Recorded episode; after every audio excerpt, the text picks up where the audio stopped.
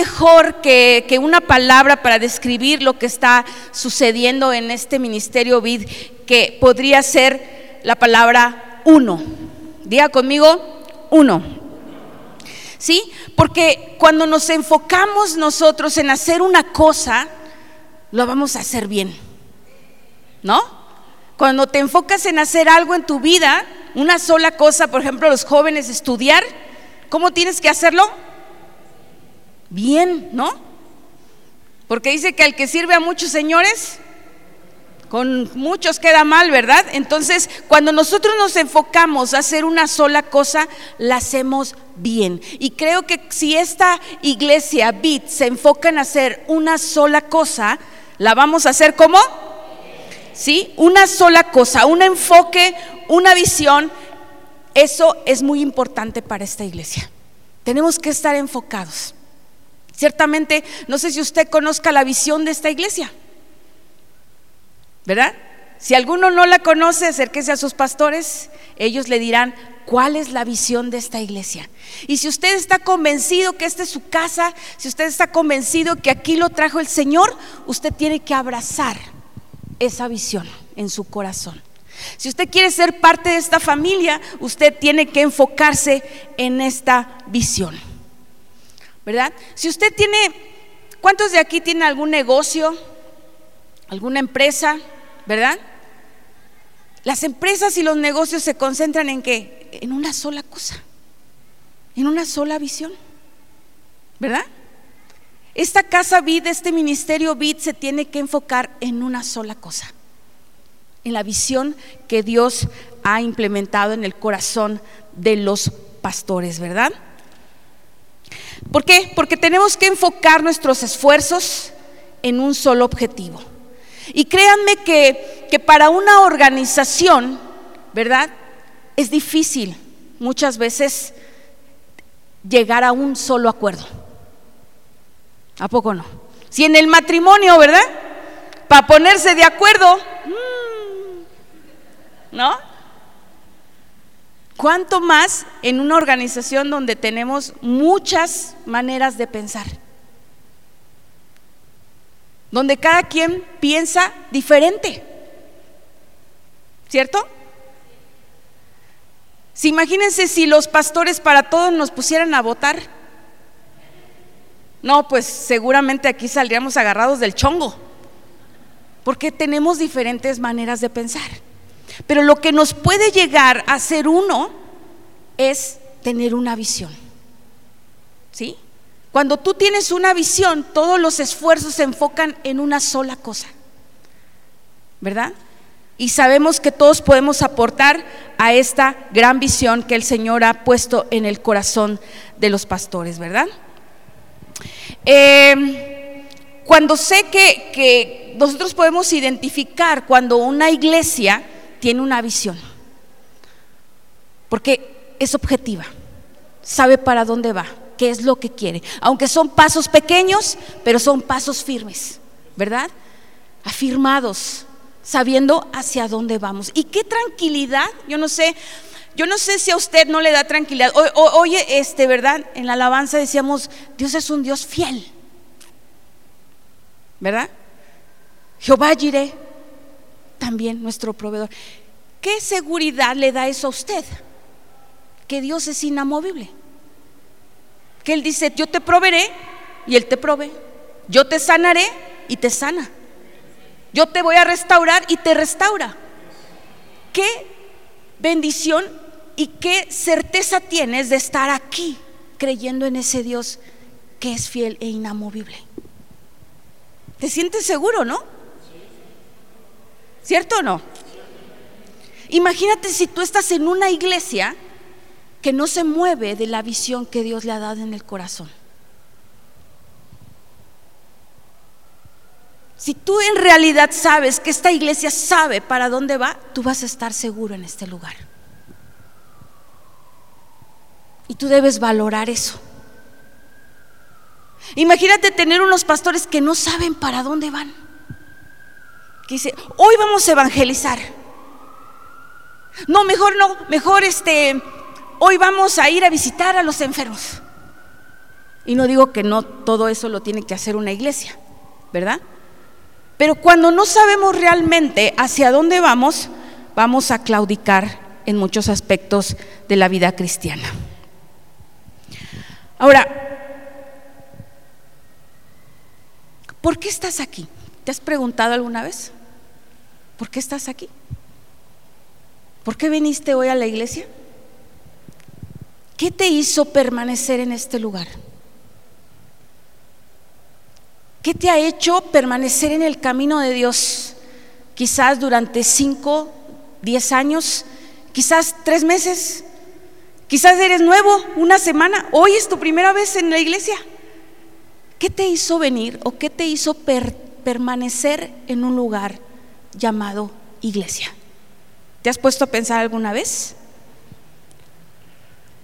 Y quiero decirte que, que Dios, Jesucristo oró una vez por nosotros. Si tú te sientes una persona especial, hoy quiero que te sientes una persona súper especial. Porque Jesús hace más de dos mil años oró por ti. ¿Lo sabes? ¿Sí? Muy bien, pues quiero que cierres tus ojos ahí donde estás porque vamos a entrar en el, en el mensaje del día de hoy. Dispón tu corazón. Señor Jesús, gracias, gracias por esta mañana, gracias por este calorcito tan rico que estamos sintiendo en esta mañana, Señor. Gracias por, por esta familia Vid. Gracias por la oportunidad que me das de estar aquí, delante de tu presencia, Señor, y delante de esta gran familia, Señor. Padre, te pedimos, Espíritu Santo, que vengas y tomes el control de este lugar. Quita toda preocupación, Señor, que esté en nuestro corazón. Quita todo afán en nuestra vida, Señor. Padre, queremos confiar en ti, soltar en nuestras manos toda carga que traigamos en esta mañana. Y queremos poner atención a tu palabra porque sabemos que es pan de vida. Y queremos que tú hagas la obra en esta mañana. Gracias papá por darme esta oportunidad. Glorifícate Señor en mi vida para que sea de bendición para mis hermanos, Señor. Gracias por este tiempo en el nombre de Jesús. Amén. Quiero que abras tu Biblia en Juan capítulo 17. ¿Sí? Juan capítulo 17, versículo 20 y vamos a leer hasta el 21. ¿sí? Vamos a ir leyendo por partes, no vamos a leer los dos versículos juntos, vamos a leerlo por partes. ¿sí? Eh, pero esta palabra que, vamos a escuchar en esta mañana, eh, tienes que saber que fue algo muy especial. Y te voy a decir por qué en esta mañana. ¿Sí? Vamos a leer Juan capítulo 17, versículo 20. Dice la palabra de Dios así: No ruego solo por estos, ¿verdad? ¿A quién se refería a estos? A los discípulos, ¿verdad? En ese momento Jesús está con sus discípulos y está orando y está diciendo, no solamente ruego por estos, por los que estaban con él, que eran sus discípulos, ¿sí? Ruego también, dice la palabra, por los que han de creer en mí por el mensaje de ellos. Ahora, ahí estaba el Jesús orando por nosotros. ¿Cuántos dan gloria a Dios? Dices, ay, Jesús nunca, nunca oró por... No, sí, oró por ti. Él dice, ¿verdad? Que estaba, dice, no ruego solamente por estos, sino por los que han de creer en mí por el mensaje de estos. Jesús sabía que esa generación de discípulos, ¿verdad? De apóstoles iban a llevar el Evangelio a toda la tierra. Amén. Ellos sabían que iba a haber, Jesús sabía que iba a haber un Pedro que iba a morir por él. Sabía que iba a haber un Pablo que iba a viajar, ¿verdad? Por todo el mundo antiguo predicando el Evangelio y levantando iglesias. Jesús sabía eso y por eso él oró por nosotros y por sus discípulos, ¿verdad? Luego dice la palabra de Dios, ¿para qué? Para que sean que uno, ¿sí? Y hoy la palabra clave de este mensaje es ¿qué? La palabra uno, ¿verdad? Diga conmigo, uno. ¿Sí? Para que sean uno. ¿Uno en qué? Uno en responsabilidad uno en visión, uno en misión, uno en enfoque. Jesús oró para que nosotros fuéramos uno, ¿verdad? Seguimos con la lectura. Dice, Padre, así como tú estás en mí y yo en ti, permite que ellos también estén en nosotros. ¿Sí? Usted sabe que Jesús fue uno con el Padre, ¿cierto? A pesar de que Jesús dejó el cielo, vino a la tierra y fue uno con su Padre. La palabra de Dios, si usted lee el libro de, Juan, se va a dar cuenta que Jesús no hacía nada sin que su Padre le consultara, sin que su Padre lo consultara, ¿verdad? Porque dice, Jesús decía, yo no me mando solo, ¿sí? Yo hago lo que me dice el Padre que yo haga, ¿verdad? Eso era el propósito de Jesús. Él no hacía nada sin que su Padre le dijera. Jesús no actuaba por sus propios intereses, ni tenía su propia agenda, ¿verdad? Jesús hacía lo que le decía el Padre que hiciera, ¿cierto? Así nosotros tenemos que entender que somos uno y que debemos trabajar unidos para poder tener una iglesia bendecida. Por eso les decía yo, tenemos muchos criterios, hermanos. Tenemos muchos criterios, diferentes criterios, pero la visión en esta iglesia es solo una. ¿Sí? Y tenemos que perseguir esa visión. El propósito es uno y por eso Jesús estaba orando de esa manera. Ahora, ¿para qué? ¿Para qué tenemos que ser uno? También, para que el mundo, dice la palabra de Dios, para que el mundo crea que tú me has enviado. Ahora, queremos nosotros estar alineados a lo que Jesús, ¿verdad? Oró y, y tenemos que estar también alineados a la visión que tenemos como iglesia. Porque dice la palabra de Dios que si nosotros estamos alineados a la visión, estamos alineados a la palabra, estamos alineados en oración a la voluntad del Padre, dice que el mundo qué? El mundo va a creer. ¿Por qué muchas veces el mundo no cree? ¿Se ha preguntado usted por qué el mundo no cree? A ver, porque no conocen, dice, no, muchas veces no. Sí, puede ser que no conozcan, pero es una razón de muchas que hay. ¿Cuál es la razón por la que muchas veces la gente no cree? ¿Perdón?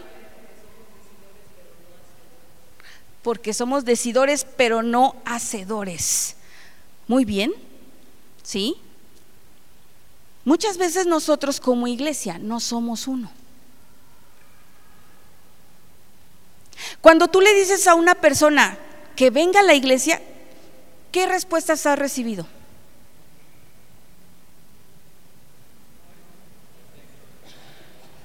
¿Qué te han dicho cuando tú les has invitado? Ven, te invito a mi iglesia. ¿Qué te dicen? no puedo, no tengo tiempo. Ajá. ¿Qué más?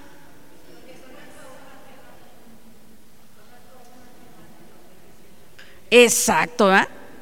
Por malos testimonios, dice, porque conozco algunos que no hacen lo que dice la Biblia y se llaman cristianos. ¿A poco no?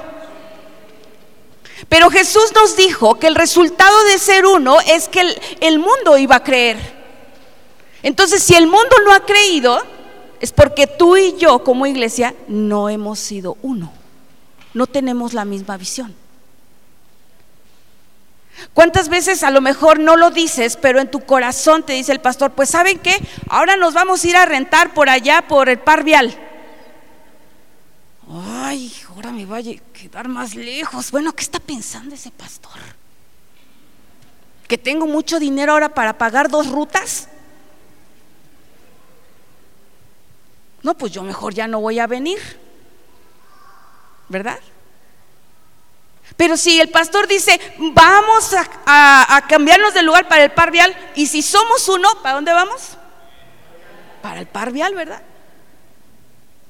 Porque sabemos que tenemos un pastor que se deja guiar por el Señor y que nos está guiando a una visión. ¿Sí? A menos que usted no confíe en su pastor, yo espero que sí, ¿verdad? Yo espero que sí, si usted está aquí, ¿verdad? Es porque confía en, en su pastor. Muchas personas no creen en Jesús porque han tenido malas experiencias. Malas experiencias. Desgraciadamente, ¿verdad? Muchas personas no creen en el Señor porque han tenido malas experiencias. Gente, ¿verdad? Que les ha quedado mal. Gente que ha hecho fraude, ¿verdad? Gente que ha tenido mal testimonio, ¿verdad? Quizás borracheras, quizás infidelidades, ¿verdad? Y todo esto, mucha gente no cree porque entre la iglesia hay este tipo de situaciones. Pero Jesús dijo que si nosotros éramos uno y si nosotros seguíamos su palabra, el mundo iba a creer. Y ese es el propósito de la iglesia, que el mundo crea. Aquí no estamos como, bueno, no es un club social, aunque hay coinonía, ¿verdad? Hay hermandad, pero no somos un club social. Hay un objetivo. No estoy solamente para satisfacer mis propias necesidades. Porque hay gente que viene a la iglesia solamente para satisfacer sus propias necesidades. Pero no solamente Dios nos ha traído, sí, para satisfacer nuestras necesidades. Y yo creo que cuántos aquí Dios ha suplido sus necesidades. Pero cuando Dios ha levantado tu vida, cuando Dios ha restaurado tu corazón, tú sabes que tienes que ir por el que no ha sido sanado ni restaurado. ¿Cierto? Entonces, queremos nosotros que la gente crea porque nosotros, ¿verdad? En nosotros ve que hay una visión y un objetivo en esta iglesia. Entonces, cuando nosotros hacemos lo que es correcto, nosotros nos convertiremos en la razón por la que la gente venga a la iglesia. Yo no sé si alguna vez tú has inspirado a alguna persona a venir a la iglesia. No sé si alguna vez te han dicho, yo quiero ir a tu iglesia porque no sé qué tienes, pero, pero como que a mí me gustaría conocer lo que, lo que tú haces, o dónde vas, o qué aprendes, porque, porque me gusta cómo eres. Me inspiras, inspiras mi vida. ¿Cuántos han tenido esa experiencia de inspirar la vida de otras personas? Porque a veces queremos traer al hijo, mira, arrastrándolo, órale, vámonos a la iglesia y órale. Y si no, no te voy a dar permiso y no te voy a dar dinero para que vayas a salir con tus amigos, ¿eh? Y mira que no sé qué. Y el marido, vámonos, porque si no, este, pues va a estar toda la semana la mujer con la cara así, ¿verdad? De que el marido no fue a la iglesia. Pero ¿cuántas veces hemos inspirado a nuestra familia para venir a la iglesia? ¿Cuántas veces, verdad, el esposo ha inspirado a su esposa para que la esposa venga a la iglesia feliz? O viceversa. ¿Por qué vienes a la iglesia? ¿Porque ya es una costumbre? ¿Por religiosidad? Porque a veces como cristianos, y te lo digo de corazón, porque yo también lo he vivido, me he preguntado muchas veces, ¿por qué estoy en la iglesia? Porque soy la pastora.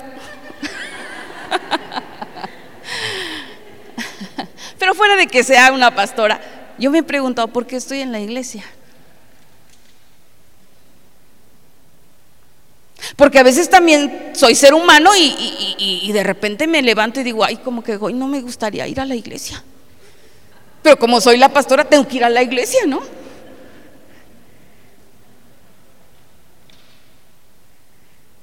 Qué estamos en la iglesia?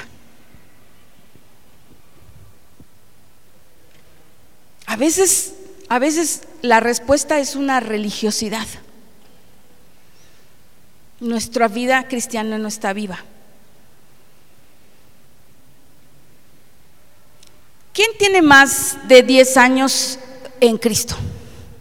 Levante la mano. Vamos a escoger a alguien. A ver, mi hermana, ¿por qué vienes a la iglesia? ¿Qué te ha hecho venir a esta iglesia? ¿Por qué vienes a esta iglesia? ¿En esta iglesia?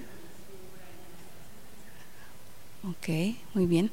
Ahora, ¿alguien que tenga menos de un mes viniendo a esta iglesia? ¿Hay alguien? Ay, ¿Cómo te llamas? Alma, mucho gusto, Alma. Soy Daya. ¿Por qué vienes a esta iglesia, Alma? ¿Ya tienes como tres, cuatro domingos que vienes a esta iglesia? ¿Por qué? ¿Por qué? ¿Por qué sigues viniendo, Alma?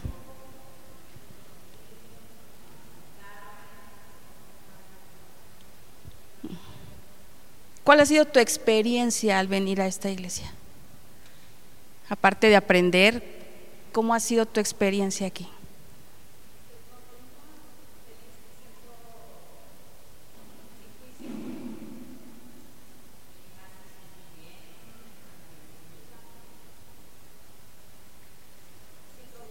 Wow. Eso, hay que darnos un aplauso a Ministerios Vid. Wow.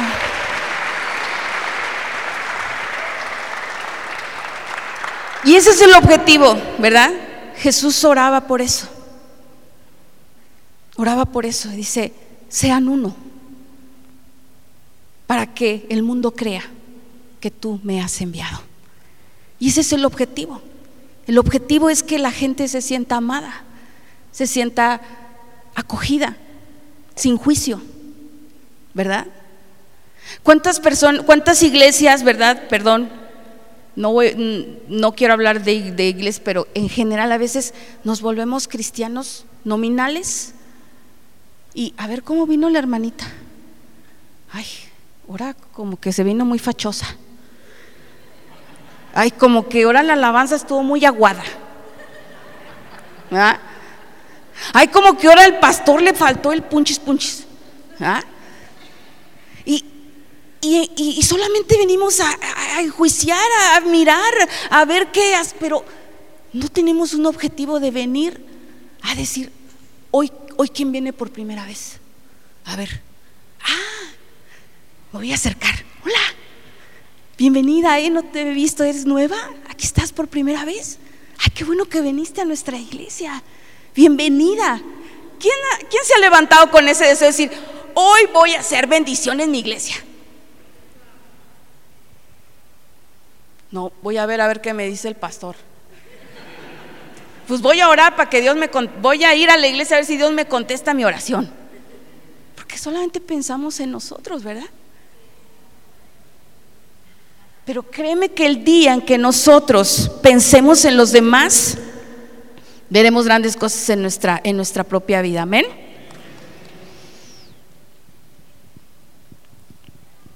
Miren, les voy a decir una frase. Quien no sirve a su próximo cercano y visible, es muy difícil que sea capaz de honrar a una autoridad lejana e invisible como lo es Dios. ¿Sí? Se la vuelvo a repetir. Quien no sirve a su próximo cercano y visible, es muy difícil que sea capaz de honrar a una autoridad lejana e invisible como lo es Dios. Por eso Jesús dice que él decía que si tú le diste de comer a, a alguien, si tú vestiste a alguien, si tú visitaste a alguien en la cárcel, si tú le dis, regalaste un vaso de agua a alguien, ¿qué dice Jesús? A mí me lo hiciste, dice Jesús, ¿no? ¿Por qué? Porque si yo no veo a mi hermano su necesidad, que a lo mejor hoy viene triste y necesita un abrazo, y yo como que de ojo veo que está ahí llorando, pero pues su bronca de la hermana. Dice, mi esposo, cada quien con sus cebollas ¿ah? para llorar. No, no estamos en la iglesia para que cada quien con sus cebollas para llorar. Estoy en la iglesia porque si veo a mi hermano que, o mi hermana que trae una necesidad y que necesita un abrazo, porque a veces lo que cuidamos es el bolsillo, ¿ah? no me vaya a pedir una ofrenda, ¿verdad? Pero es un abrazo. Un abrazo que puede edificar o determinar la vida de esa persona.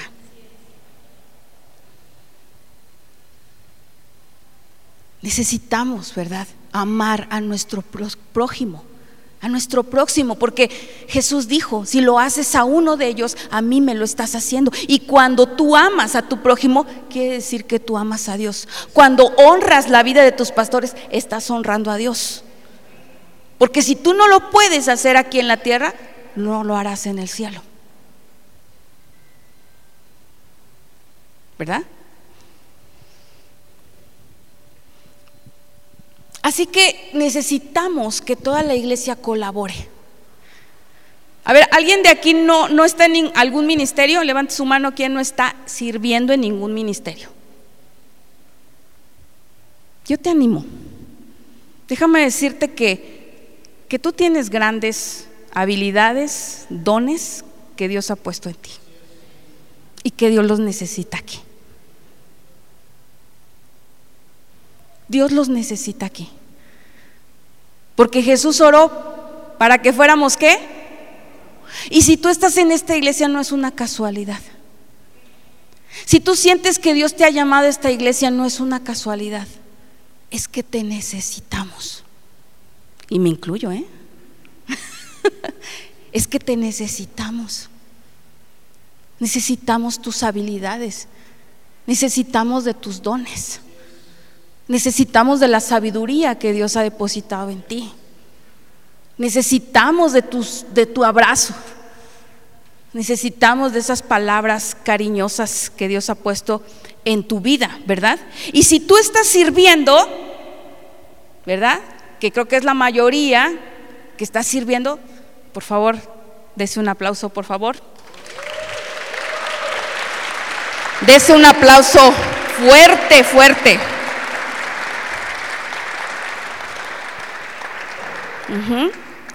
No dejemos de servir al Señor, porque quizás después nos vamos a convertir en la causa por la que la gente no se comprometa o tenga reservas para venir a una iglesia.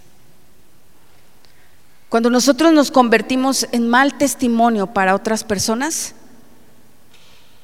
somos la causa muchas veces de que la gente ya no vuelva a la iglesia. Exacto, como decía muchas veces la palabra, ¿no? Una piedra de tropiezo en la vida de otras personas. Pero yo creo que aquí todos estamos en el entendido que Dios nos ha llamado, ¿verdad? Para hacer iglesia. Amén.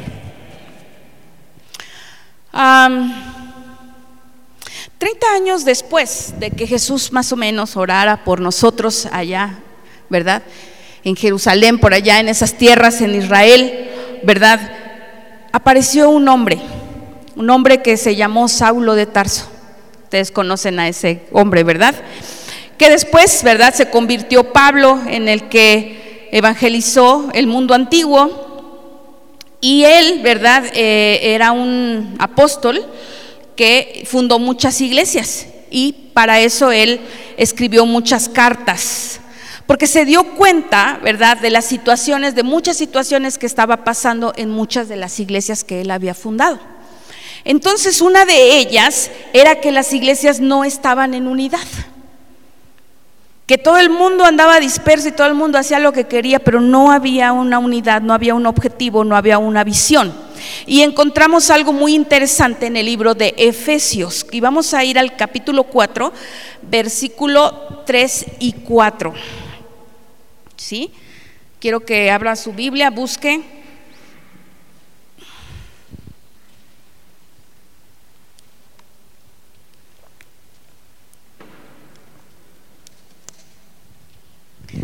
Muy bien, dice la palabra de Dios así. Hagan todo lo posible por mantenerse unidos en el Espíritu y enlazados mediante la paz. Pues hay un solo cuerpo, un solo espíritu, tal como ustedes fueron llamados a una misma esperanza gloriosa para el futuro. Ahora, ¿qué me está diciendo cuando empieza este versículo? Dice que la primera frase dice, hagan todo lo posible. Repita conmigo, hagan todo lo posible. En nosotros está tener esa unidad. ¿Sí? Es una decisión adherirme al cuerpo de Cristo. Y, Pablo dice, hagan todo lo posible por estar unidos. ¿Sí? Porque muchas veces, muchos de nosotros que, que me, me puso una mala cara. Es que me miró feo. Es que no me habló. Es que no me saludó. Pero, pero Pablo decía, ustedes tienen que hacer todo lo posible por estar unidos. Si no me saludó, ¿qué voy a hacer? Pues yo lo saludo, ¿no? Si no me habló, ¿qué voy a hacer? Si el hermano me ofendió, ¿qué voy a hacer? Perdonarlo. Pero Pablo dice, hagan todo lo posible por permanecer unidos, ¿verdad? por mantenerse unidos. Versículos 5 y 6. Hay un solo Señor, una sola fe, un solo bautismo, un solo Dios y Padre de todos, quien está sobre todos, en todos y vive por medio de todos. Fíjate, no sé si estás poniendo atención a lo que estás leyendo, pero dice un solo Señor, una sola fe, un solo bautismo, un solo Dios. ¿Cuál es la palabra clave? Uno, ¿verdad? Y eso está trayendo una claridad sobre lo que Dios nos está hablando en esta mañana. ¿Sí? Pablo no está diciendo no hay, ¿verdad? No hay muchas fes, no hay tres bautismos, ni hay muchos dioses. Él está diciendo, si, si Dios es una sola cosa, hay, uno solo, hay un solo objetivo. ¿Sí? Vamos a Efesios 4, del 7, al, 7 y 11. Dice, pero a cada uno de nosotros se nos ha dado gracia en la medida en que Cristo ha repartido qué? Los dones. ¿Sí? Versículo 11 dice, Él mismo constituyó a unos apóstoles, a otros profetas, a otros evangelistas, a otros pastores y a otros maestros. ¿Sí?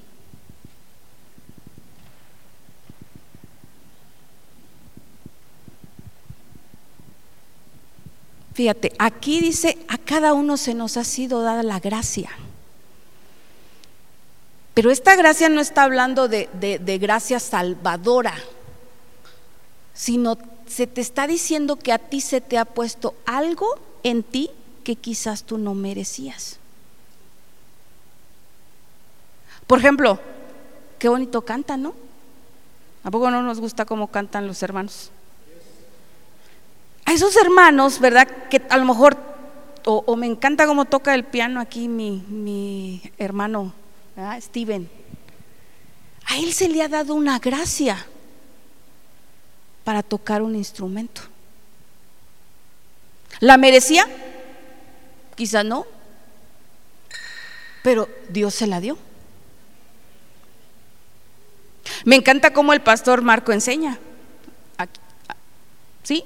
A nosotros, no sé, a mi iglesia le encanta cómo enseña, no sé a su iglesia si le gusta cómo enseña, pero a nosotros sí nos gusta cómo enseña.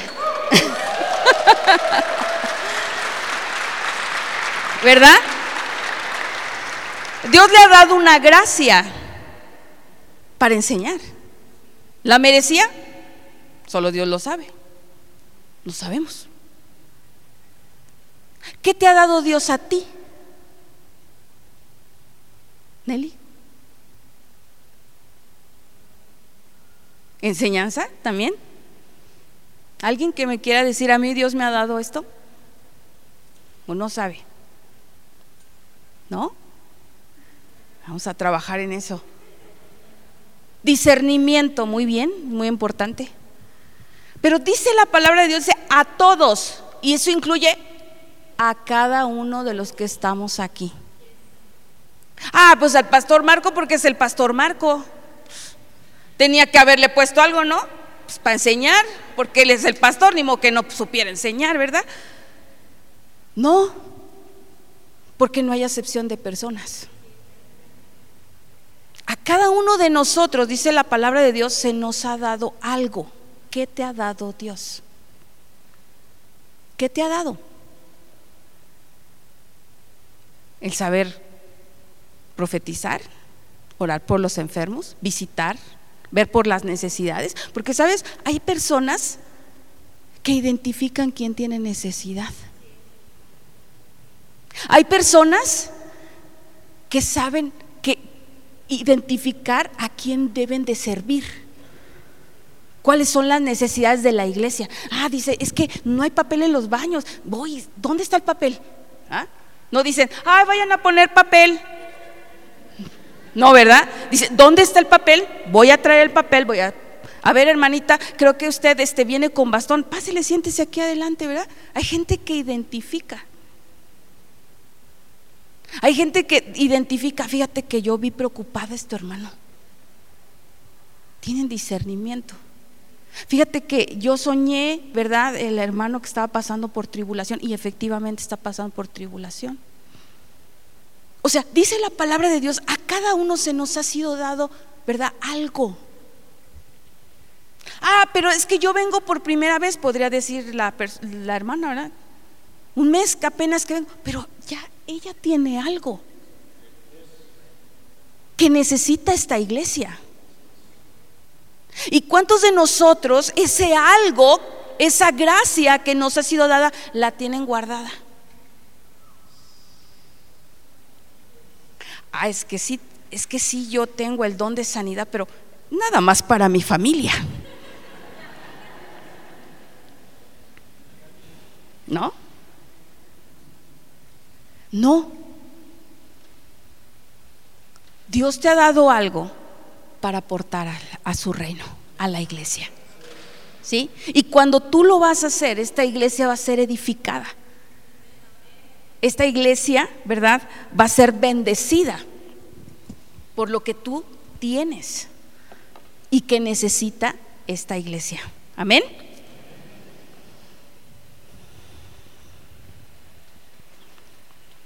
Por eso dice, ¿verdad? El apóstol Pablo dice, Él constituyó a unos apóstoles, a otros profetas, a otros evangelistas, a otros pastores y maestros. Y podemos ver en otros libros, ¿verdad? De, otras cartas del apóstol Pablo, cómo Él identifica otros dones.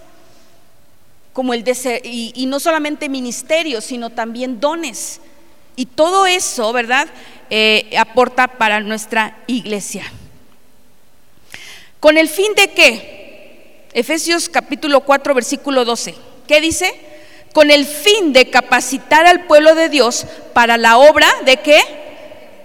De servicio para edificar el cuerpo de Cristo.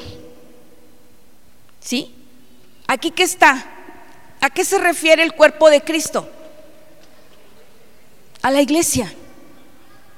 ¿Verdad? ¿A quién voy a edificar con lo que Dios me ha dado?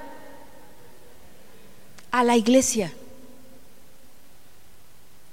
a las personas. Aún mira, Dios, Dios te ha dado un vehículo. Gracias a Dios, ¿verdad? ¿Podrías echarle un ray a alguien? Fíjate que yo conocí a alguien que no le gustaba subir a nadie a su carro, más que no fuera de su familia. Yo no sé si hay algunos por aquí, ¿verdad? Pero hay un hermano que a mí me, dijo, pastora, a mí no me gustaba subir a nadie a mi carro. Pero si Dios te ha dado algo, quizás a lo mejor no es en lo espiritual, pero es en lo material, que Dios te ha dado a lo mejor una casa donde tú puedes abrir tus puertas para abrir un grupo. Tú sabes que vives por allá y que el hermanito no tiene no tiene vehículo, te echo un ray, ya es noche, vámonos por ahí.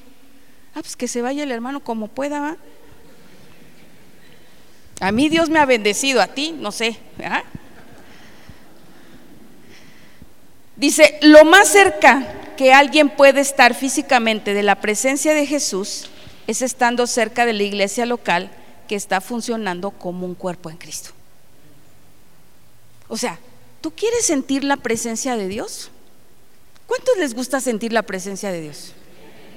Ah, qué rico se siente, ¿no?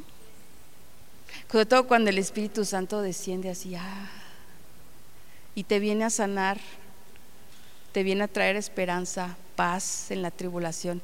Ah, qué rico, ¿no?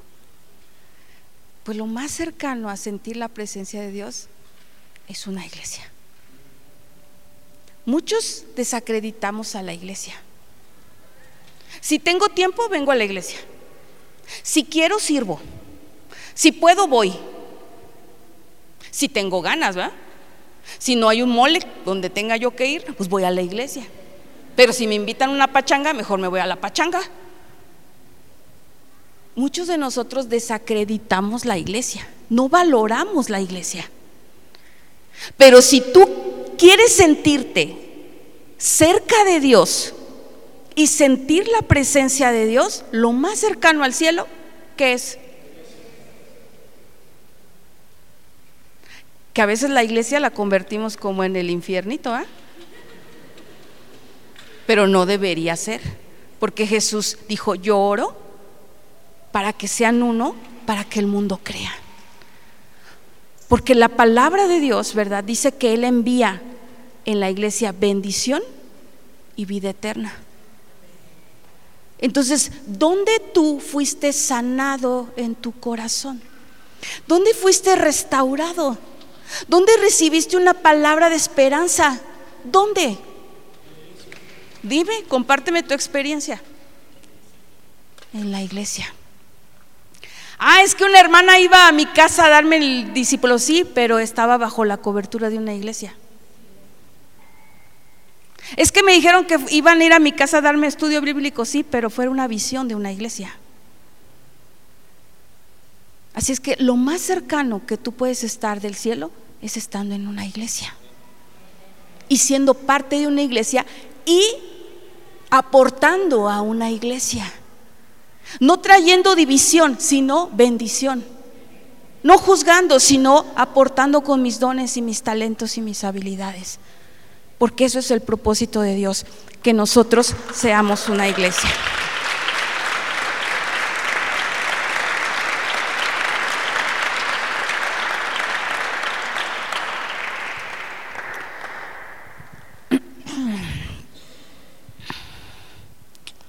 ¿Sí?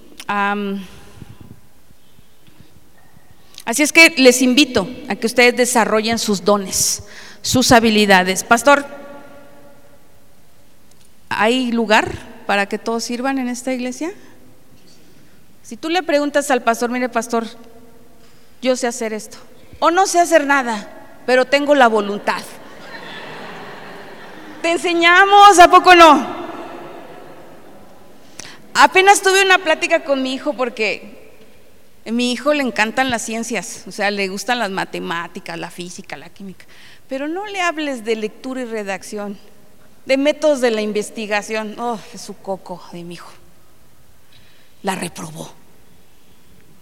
Me va, me va a dar cuello ahora que, que lo estoy balconeando. Pero yo le decía a mi hijo, ¿sabes qué, hijo? Hay gente que nacemos con habilidades naturales. Se nos facilitan las matemáticas, Se nos facilitan las ciencias. Para otros no. ¿No? ¿De cuántos eran sus cocos las matemáticas? Pero hay habilidades que no nacemos, pero que las desarrollamos, ¿cierto? Y Jesús dijo que todo lo puedes en Cristo que te fortalece a través de Pablo, ¿no? O sea, las habilidades que no tienes, las desarrollamos. Yo digo, bueno, a mí me encantaría, no soy buena para la música, eso digo yo, ¿no? Pero, pero digo, ah, yo sí tengo en mi corazón algún día, digo, si Dios me lo permite, pues por lo menos ahí rascarle a la guitarra, ¿no?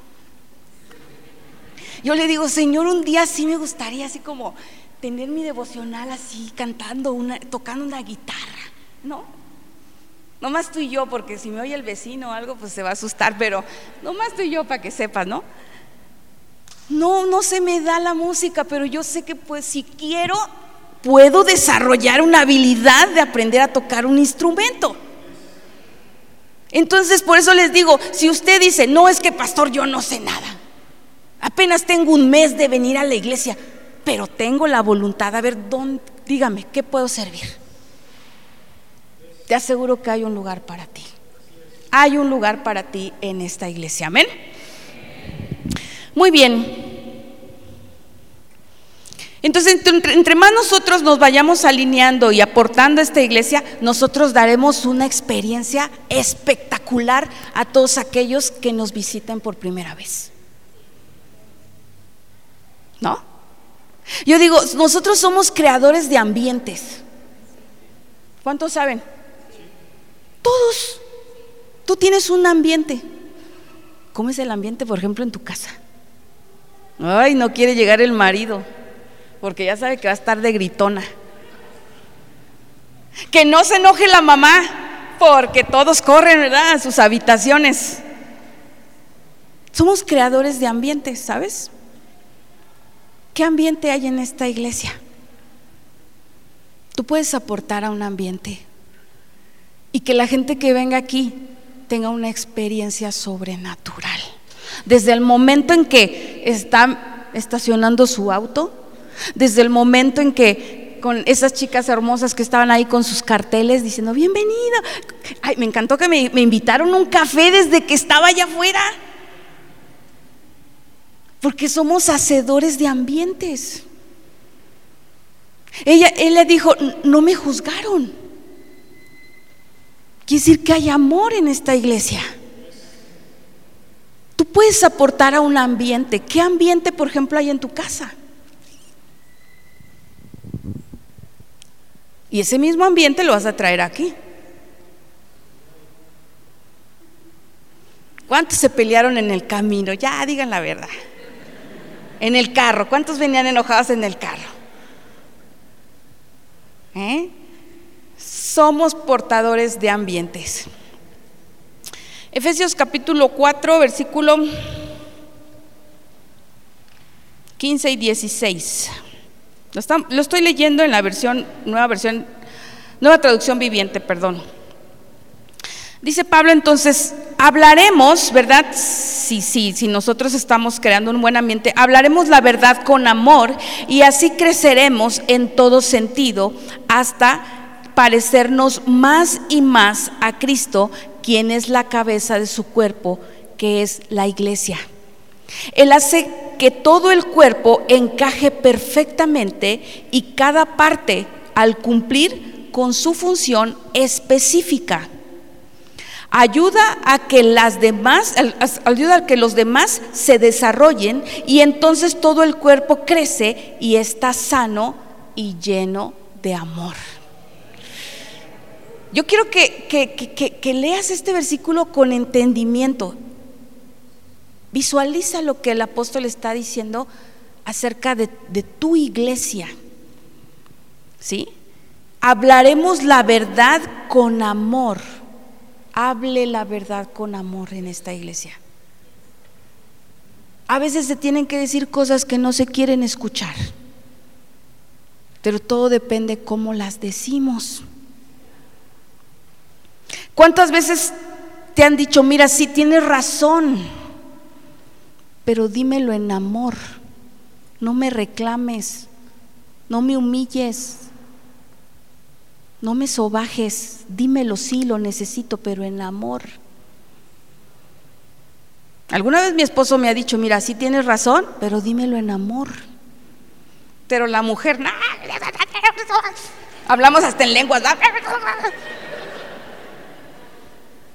Y el marido dice, sí, tienes razón, pero dímelo qué en amor.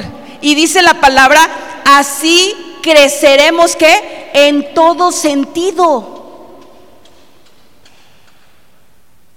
Porque es necesario decir la verdad. Pero cuando la dices en amor, crecerás en todo sentido. Dice, para, dice, hasta parecernos más y más a Cristo. Ese es nuestro objetivo, ¿cierto? Parecernos a Cristo. Dice, ¿quién es la cabeza de su cuerpo, que es la iglesia. Y que así todo el cuerpo dice que encaje. Vamos a ver cómo tu vida va a encajar aquí. Cómo tu vida va a ser usada más y más para la bendición de esta iglesia. Dice, y cada parte al cumplir su función específica ayuda a que los demás que se desarrollen. Tú aportas para el crecimiento espiritual del que está a tu lado. ¿Piensas que no? Sí. ¿Piensas que no haces nada? A lo mejor nada más estando limpiando los baños o barriendo o atendiendo a los niños. ¿Piensas que no haces nada? Sí, estás aportando para el desarrollo espiritual de cada persona. Y dice, entonces todo el cuerpo crece. Queremos crecimiento. Está sano. Queremos ser una iglesia sana y lleno de amor. Queremos una iglesia llena de amor. Amén. Ahora, ¿qué pasa? Es que cada, que cada, si tú, si tú ves tu cuerpo, cada, cada órgano de tu cuerpo tiene una función, ¿cierto? ¿Qué pasaría si ese, ese órgano no hace su función? ¿Qué le pasa a tu cuerpo? Se enferma o se colapsa, dependiendo. Si tú no haces tu función, este cuerpo se puede enfermar. Si tú no aportas en amor, este cuerpo se puede enfermar. Esta iglesia se puede enfermar. Esta iglesia, ¿cuántos han visto? A lo mejor no sé si alguna vez te has enfermado por tener una deficiencia de alguna vitamina, de algún mineral en tu cuerpo. Quizás tú eres ese mineral que necesita o esa vitamina que necesita este cuerpo para poder funcionar bien. Y no has querido involucrarte en la obra de Dios. Te necesitamos. Amén. Te necesitamos. Cuando cada parte hace su parte, las personas se vuelven parte, ¿cierto o no? ¿Verdad? Cuando cada órgano hace su función, la gente experimenta la presencia de Dios, ¿verdad? En, cualquier contexto. Hay una experiencia hermosa. Yo me convertí a Cristo, quiero hacer, uh, pero ese ministerio a través del cual yo me convertí nació en la iglesia donde estuvo el pastor Marco cuando era niño. Se llama la iglesia del conquistador. Y esa iglesia tenía un ministerio de drama y pantomima que evangelizaban en muchos lugares, ¿cierto no, Pastor Marco? Y una vez fueron con, yo decía, su show, a la universidad donde yo estudiaba. Y me encantó el profesionalismo con el que hacían ese show hacían acrobacias, hacían, o sea, todo así de 10. Yo te quedabas así como que con el ojo abierto, así, con el ojo cuadrado, porque eran muy profesionales. Y ahí acepté a Cristo. ¿Sí? Cuando, cuando después, años después, me encontré a los líderes de, esa, de ese ministerio que se llamaban Andrés y Magnolia, ¿verdad? Y supieron que yo estaba, yo era misionera en otros países, pues se quedaron así con la cara así impresionados de cómo Dios había alcanzado a una persona y esa persona Dios la había usado para llevar el evangelio a otros lugares. Tú no sabes lo que Dios puede hacer a través de tu vida, impactar a otras personas. Tú no sabes si tú puedes ser la discipuladora de otro Pablo.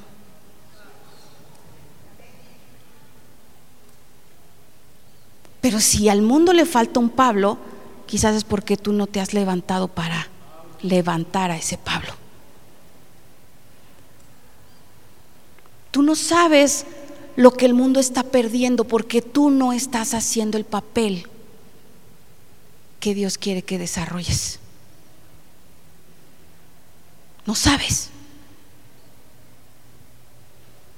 Quizás tú tienes una carga por los matrimonios. ¿Cuántos matrimonios se están divorciando porque tú no quieres ejercer ese llamado que Dios ha puesto en ti? ¿Cuántos jóvenes en tu universidad, en tu escuela se están perdiendo porque tú no quieres abrir la boca y decirles que Cristo les ama y que tiene una esperanza? ¿Cuántas personas en tu trabajo seguramente vienen cargadas y cansadas emocionalmente, verdad? Y tú no eres para hablarles y decirles que hay una esperanza. Porque no quieres hacer lo que Dios te ha mandado hacer. Sí, tú eres salvo, sí. Tú eres salvo y llegarás al cielo. No estamos diciendo que no. Pero ¿qué más que tú llegues al cielo? Y que Dios diga, bien buen siervo fiel. ¿Ah? Que Él pueda reconocer la obra que tú estás haciendo a través de la gracia que Dios ha puesto en ti. Esto es pasajero. Esto es pasajero. La eternidad está allá. Eternidad nunca terminará. ¿Qué estás haciendo para llegar allá? ¿A cuántos te vas a llevar allá? ¿Cuántos, verdad? A lo mejor en el cielo estarán esperándote, diciéndote, te estábamos esperando. Yo estoy aquí porque tú me hablaste de Cristo. Yo estoy aquí porque en un momento en que yo iba a flaquear en mi fe, tú llegaste y me diste una palabra, oraste por mí, me visitaste cuando estaba enfermo, fuiste a la cárcel cuando caí en ese problema, cuando no tenía de comer, me llevaste una despensa.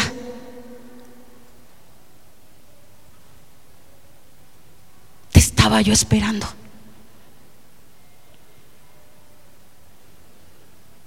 Pero la iglesia la iglesia no quiere cumplir su función. La iglesia no quiere negarse a sí misma. La iglesia no, en este, en los pastores nos estamos viendo en, en, el desafío en este siglo, en este, en estos años, que la iglesia no quiere trabajar. No quiere evangelizar. No quiere servir. No quiere aportar. A veces sabemos gente que podemos contarlas con los dedos de las manos, quienes realmente están comprometidos en la iglesia. Pero yo hago un llamado a Ministerios BID a comprometerse a la obra a la cual Dios nos ha llamado. Dios está usando hoy gente por causa de alguien que hizo bien su trabajo. Necesitamos que tú seas uno con tus pastores. Necesitamos tu compromiso. Y déjame decirte una cosa, para terminar, porque ya se me están durmiendo. El calorcito aquí está bueno. Y si yo estuviera ahí, a lo mejor también estuviera cabeceando. ¿Ah? Pero déjame decirte que la mejor inversión en tu vida está en la iglesia. ¿Cómo así, pastora? Si aquí ya me quitan los diezmos y todavía quiere que venga a chambear. ¿Qué pasó? Sí. La mejor inversión está en la iglesia.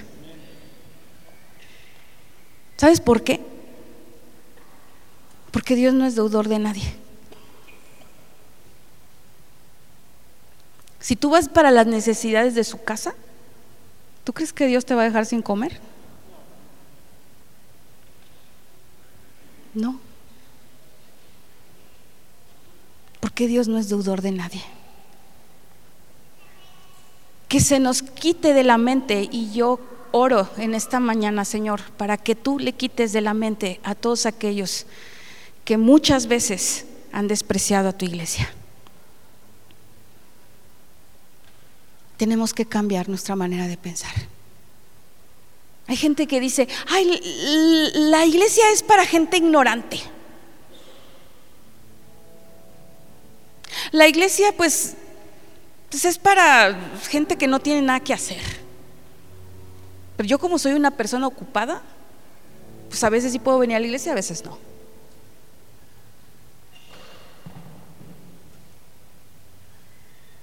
No. La iglesia es la mejor inversión de tu vida, porque Jesús dijo que tú sembraras aquí tu vida. Y no estoy hablando físicamente en este lugar, pero la iglesia es a nivel mundial. ¿Qué siembras para su iglesia? ¿Oras? ¿Intercedes por otras personas? ¿Qué haces por la iglesia de Cristo? Yo te desafío a que te conviertas en una persona que transforme ambientes, sociedades y familias. Eso yo te desafío en esta mañana. Hay gente que cuando ha abrazado eso, ha transformado ambientes. El apóstol Pablo fue uno de ellos. Nuestro mismo Señor Jesucristo, ¿no? Partió la historia en dos, antes de Cristo y después de Cristo. Aunque muchos están tratando de quitar eso, ¿ah? no hacer referencia a la venida de nuestro Señor. Pero Él cambió el mundo entero. Y no sé tú, no sé tú, pero a mí, a mí me encanta mi iglesia. ¿Sí? A mí me encanta mi iglesia.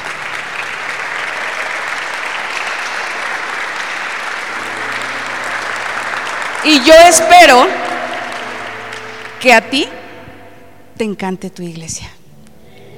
Y si no te encanta tu iglesia, ven, aporta, para que los que vengan cada domingo, cada vez que hay una reunión aquí, tengan una experiencia inolvidable, sobrenatural. Y comprométete con Cristo a decir, y yo voy a ser parte de eso, de esa experiencia que tenga la gente que venga a Ministerios Vid. Póngase de pie.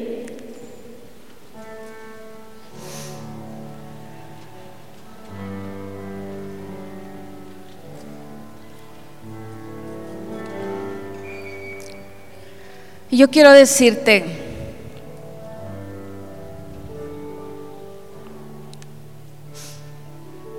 si tú no has aportado nada, al reino de Dios. Hoy es el momento. Nunca es tarde, ¿verdad? Siempre puede haber un nuevo comienzo en Cristo. Me encanta mi Señor, porque siempre nos da nuevas oportunidades. Y miren,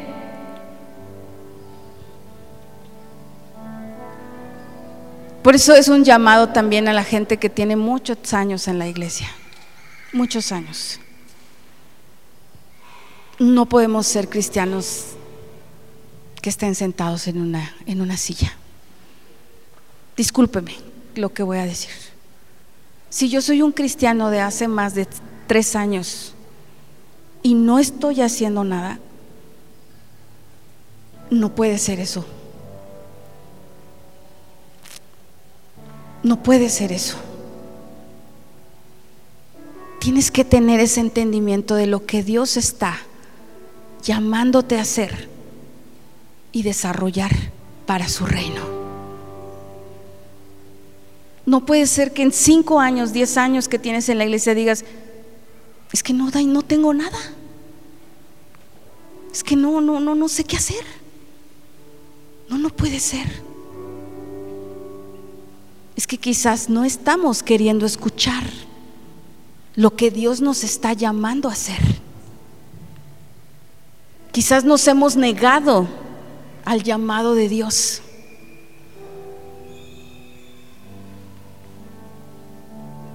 No te resistas más. Algo que yo yo le digo a Dios de las más grandes satisfacciones en mi vida que puedo tener es ver a la gente restaurada en Cristo. Si he tenido Claro que amo a mis hijos y ha sido una experiencia ser mamá. Ha sido una experiencia inolvidable tener un esposo. Quizás, no sé, haber estudiado, tener una carrera, un título. Pero de las experiencias que más han llenado mi corazón y mi vida es ver personas restauradas en Cristo. Eso es lo que más ha llenado mi vida. Porque Dios nos ha llamado a servir y amar a nuestro prójimo. Es un llamado para el ministerio. Es un llamado para tu vida. No te quedes donde estás.